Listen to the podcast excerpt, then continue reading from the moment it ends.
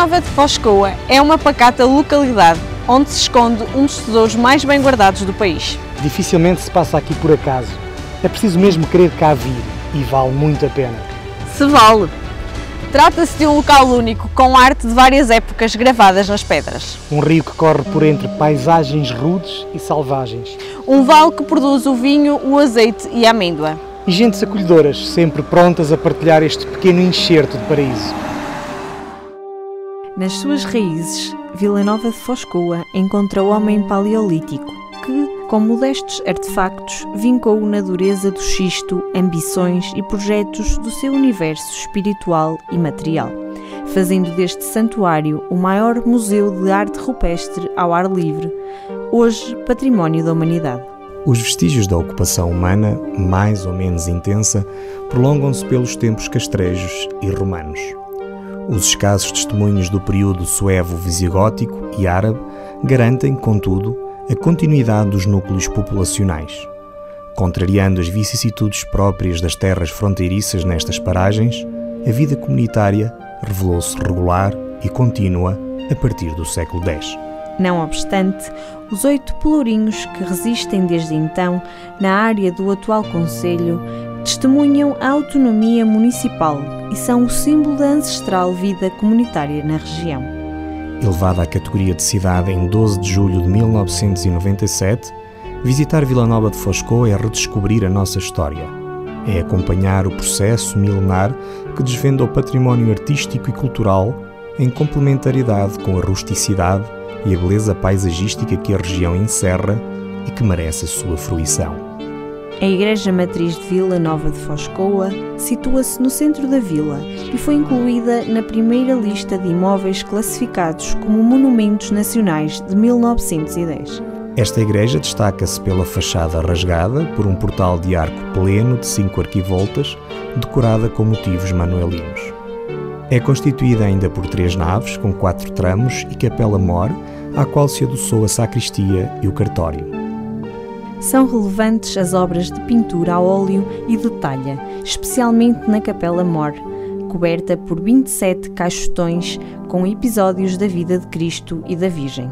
Vila Nova de Foscoa, que inicialmente se chamava simplesmente Foscoa, faz parte de uma região de remotíssima ocupação humana. Devido a este facto, recebeu várias mercês das mãos de Dom Dinis, que lhe concedeu o primeiro foral em 1299 tendo-se seguido outro, pelo mesmo monarca, em 1314. 200 anos depois, precisamente em 1514, Foscoa recebeu um terceiro foral novo das mãos de Dom Manuel, do qual se terá erguido o presente pelourinho. O conjunto, que causa uma certa perplexidade, assemelha-se a um tabuleiro com peças de xadrez. Alguns temas decorativos evocam obra românica, que representa um anacronismo importante na arte manuelina. Construída no reinado de D. Afonso V, a torre do relógio, tal como os dois panos da muralha, são os únicos vestígios do castelo da Vila Nova de Foscoa. O miradouro do Caminho da Costa localiza-se numa zona ampla, acessível pela Estrada Nacional 102, que chega a Foscoa, vindo de norte este é um dos sítios ideais para se poder visualizar a paisagem. É um local de contemplação de excelência, sobre todo o Val da Vila, sobre o Rio Douro, e de onde a vista se alonga até à Serra de Bornes. Este mirante, em estrutura metálica, tem a forma inicial de um corredor, alargando depois, convidando os turistas à permanência nesse ponto final mais lançado sobre a escarpa, de onde, ao mesmo tempo que contemplam a paisagem, podem contemplar a sua interpretação com alguns conteúdos inscritos na mesa de leitura acoplada ao gradeamento. O Conselho de Vila Nova de Foscoa reivindica muito justamente o título de capital da amendoeira. O espetáculo da floração da amendoeira tem início normalmente na segunda semana de fevereiro e prossegue até os primeiros dias de março, pronunciando a primavera nas terras quentes do Alto Douro. Nessa altura, toda esta região faz lembrar uma noiva que se vestisse de branco e rosa, tal espantosa beleza que transfigurou estes montes e vales. Com a natureza em festa, todo o Conselho se movimenta na famosa quinzena das amendoeiras em flor, sobretudo nos três fins de semana que a integram. É em Vila Nova de Foscoa, no Largo do Tabelado e na Feira de São Miguel, em 29 de setembro, que funciona a Bolsa da Amêndoa, onde se formam os preços que vigoram em todo o país e chegam a influenciar os mercados mediterrâneos. Ao nome de Foscoa anda hoje associada à descoberta nos vales dos rios Coa e Douro de um elevado número de gravuras rupestres do Paleolítico Superior. É verdade que as gravuras sempre foram vistas pelos pastores e pelos moleiros, deixando alguns destes as suas próprias criações ao lado dos que os antecederam em cerca de 200 séculos ou mais. Foi, no entanto, em 1995 que, na sequência de trabalhos arqueológicos encomendados para a construção da barragem do Coa, que se oficializou a descoberta das gravuras. Declarada a suspensão da barragem pelo governo que acedeu ao poder em outubro de 1995, em breve, o Val do Coa, com diversos sítios, entretanto identificados ao longo de 17 km, recebia a classificação de Monumento Nacional. Segundo os entendidos, ali se encontrava o maior museu ao ar livre do Paleolítico de todo o mundo. E a importância de tais achados chegou depois ao conhecimento da Unesco, que não demorou a considerá-los património cultural da humanidade. O Museu do Coa nasce em 2010, na sequência da descoberta dos sítios de arte rupestre do Val do Coa e da sua classificação pela Unesco como Património Mundial.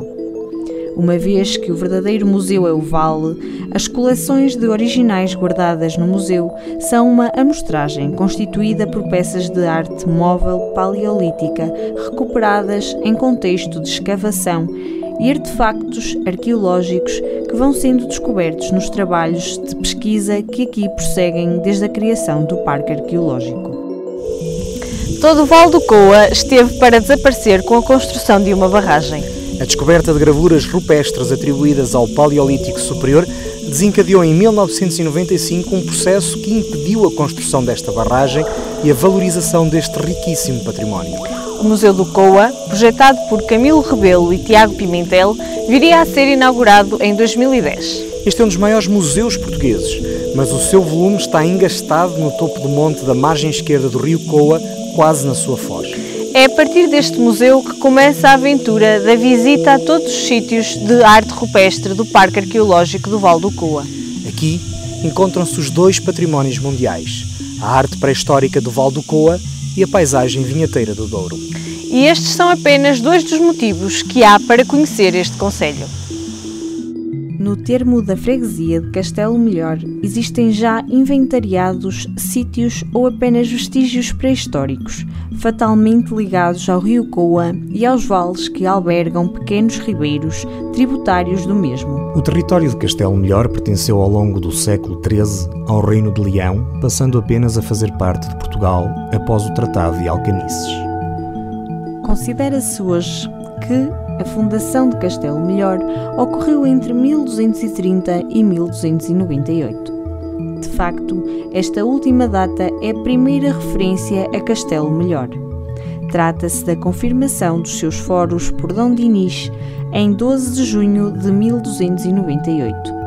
A data da confirmação dos foros por Dom Dinis deve ser, no entanto, apenas entendida como limite documental uma vez que se sabe que Castelo Melhor passou à coroa portuguesa em 1292, como dote da rainha Dona Isabel, tendo na altura Dom Dinis mandado reparar o castelo e repovoá-lo. Considera-se que o castelo, de Castelo Melhor, tenha sido erguido entre os séculos IX e X, no denominado período leonês. Visto de longe, parece uma coroa de rei plantada num cabeço de terra. Testemunha silenciosa de um passado milenar, a sua porta é em arco quebrado. No interior do castelo pode ser vista uma cisterna. Quando nele vier a ser feita uma prospeção arqueológica que se justifica, é bem provável que ali se venham a encontrar diversas estruturas medievais enterradas, bem como uma necrópole tardo-medieval ao longo do pano interior da sua muralha.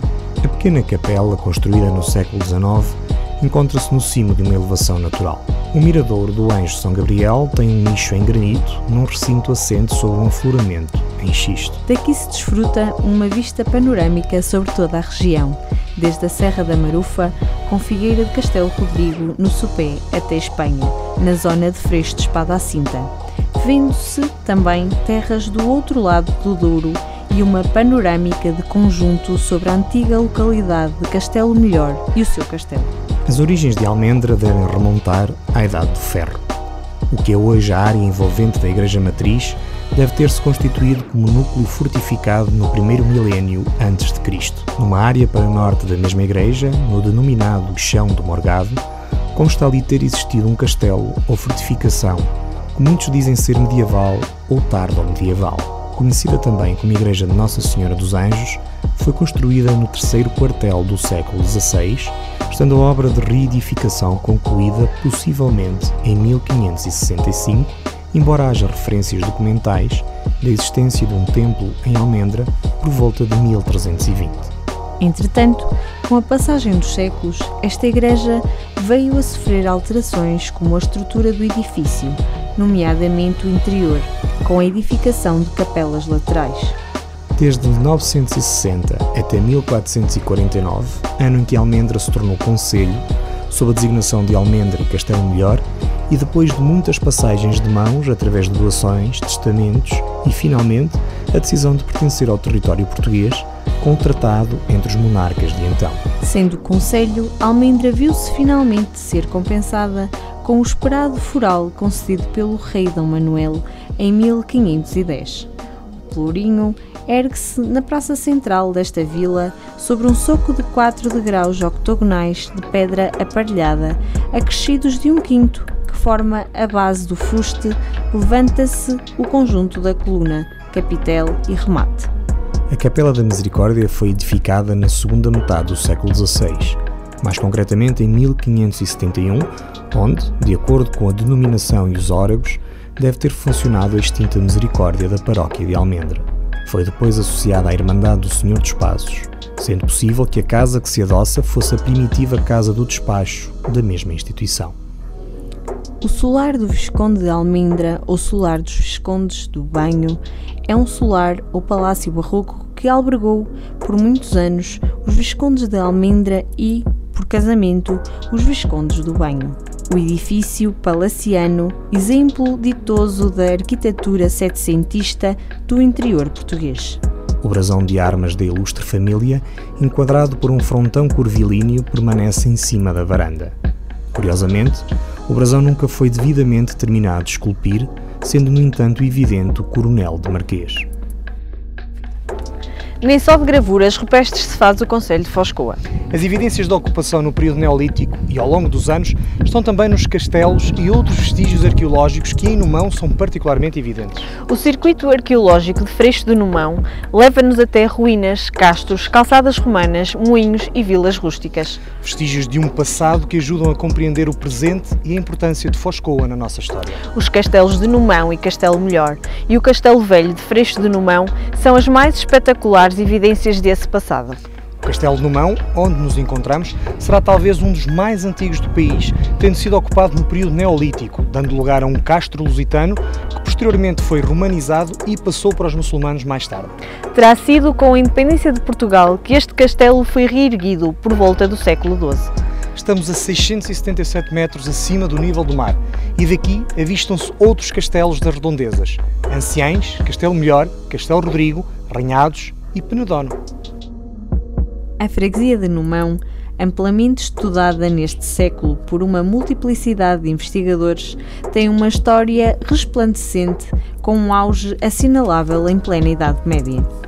Do período da forte imigração, a aldeia foi algo descaracterizada com a construção de inúmeras casas de betão, multicolores, sem estética, algumas numa área frontal do castelo. Mantêm-se ainda algumas casas de granito que convém preservar, sob pena de se virem a perder características urbanas que, sem serem muito seculares, são, no entanto, dignas de preservação, com saliência para as casas com traça de arquitetura judaica. No perímetro urbano da freguesia de Freixo de Numão, pode visitar o Museu da Casa Grande, instalado num belo solar barroco, com mostras significativas de arqueologia e etnologia. No quintal anexo, ruínas romanas, medievais e modernas, tendo ainda ali sido recolhidos materiais da Idade do Ferro.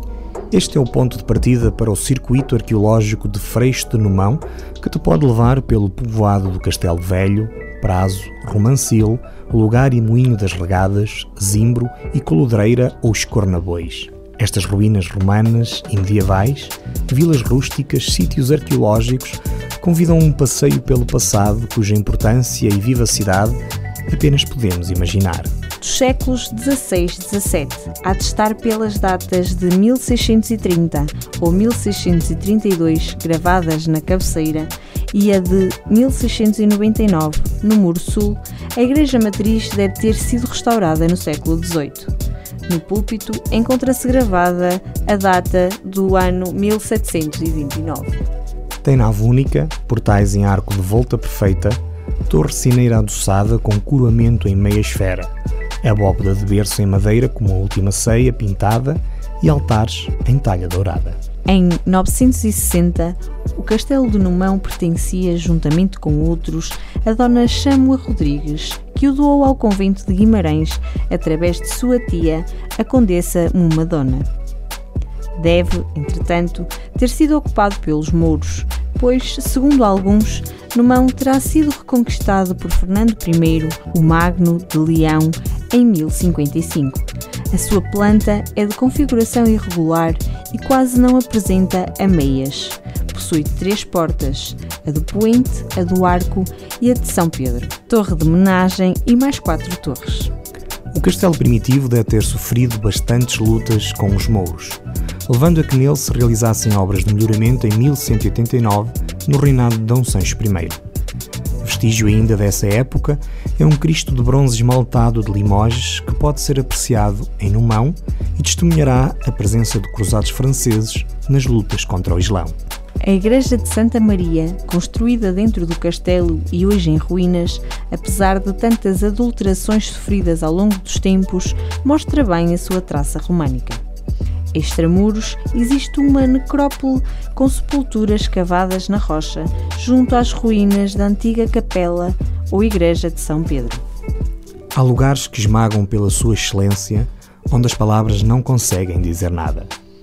Quem chega a Arnozelo e dali se debruça sobre o Douro que lhe fica à frente e ao fundo, abre desmesuradamente os olhos e fecha a boca inapelavelmente está perante um dos mais impressionantes cenários durienses, onde a beleza e o silêncio se encontraram para sempre. A viagem por Numão pode bem terminar por aqui. Pocinho é uma aldeia da freguesia de Vila Nova de Foscoa. A sua estação ferroviária é atualmente o terminal da linha do Douro. Perto da aldeia fica a barragem de Pocinho, no Rio Douro. A montante da barragem, na margem esquerda do rio, está instalado um cais fluvial que em breve será utilizado para escoamento do minério de Moncorvo. A povoação desenvolveu-se com a construção da estação ferroviária, que serviu de ligação entre várias regiões e se tornou num importante entreposto de mercadorias, especialmente minério e produtos agrícolas. Este é um dos pontos de ligação entre os distritos da Guarda e de Bragança, ligando os concelhos de Vila Nova de Foscoa e Torre de Moncorvo. Antes da construção da barragem, a travessia era feita através de uma ponte rodoferroviária, que se encontra atualmente encerrada para ambos os tipos de tráfego. O Centro de Alto Rendimento do Pocinho destina-se à prática de desportos náuticos, com relevância para o remo e para a canoagem, entre outros desportos. O Centro de Alto Rendimento assume-se já como uma referência na alta competição, tanto no plano nacional como internacional, podendo albergar até 159 atletas em instalações de topo para a prática, desfrutando de uma extraordinária vista e enquadramento paisagístico único. Assume-se como um ponto de atração para desportistas internacionais, mas também como mais um marco de vanguarda num país privilegiado na rota de turismo internacional de arquitetura em pleno território classificado pela Unesco. O Pocinho é também a atual estação terminal da linha do Douro. Este importante eixo ferroviário já ligou o Porto à Europa por Salamanca e tem ganho nos últimos anos uma nova vida devido ao interesse que o Douro tem despertado no mercado turístico. Trata-se de uma das únicas linhas ferroviárias que liga numa viagem três sítios classificados pela Unesco. Mas a viagem pela linha do Douro é de tal forma interessante que só por si merece um programa. Vila Nova de Foscoa é o coração do interior de Portugal. É terra de xisto, onde o castanho das rochas metamórficas contrasta com o azul celeste do céu. A paisagem seca do verão lembra as temperaturas elevadas nos dias mais quentes do ano. Durante o dia, como hoje, podemos chegar aos 45 graus e à noite são pelo menos 30. É terra quente. E chegamos ao fim da linha. Literalmente, aqui termina a linha do Douro, este magnífico traçado ferroviário que irrompe por um vale que a cada curva nos deslumbra e nos apaixona.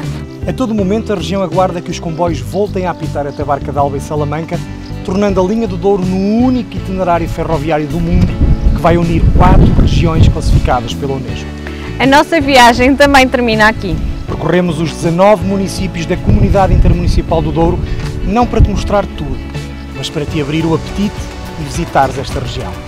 Tanto ficou por dizer e por mostrar, mas esse é o desafio. Esta nossa região agora é tua para a visitares, explorares e descobrires. Ainda mais recantos carregados de história, de paixão, de património, de beleza natural. O Para Cá dos Montes foi uma edição especial Verão 2020, co-produzida entre a Associação Valdouro e a Universidade FM, com a Ana Gouveia, o Luís Almeida, o Daniel Pinto e o Rafael Almeida. Quanto a nós, agora é tempo de apanhar o comboio. Até breve.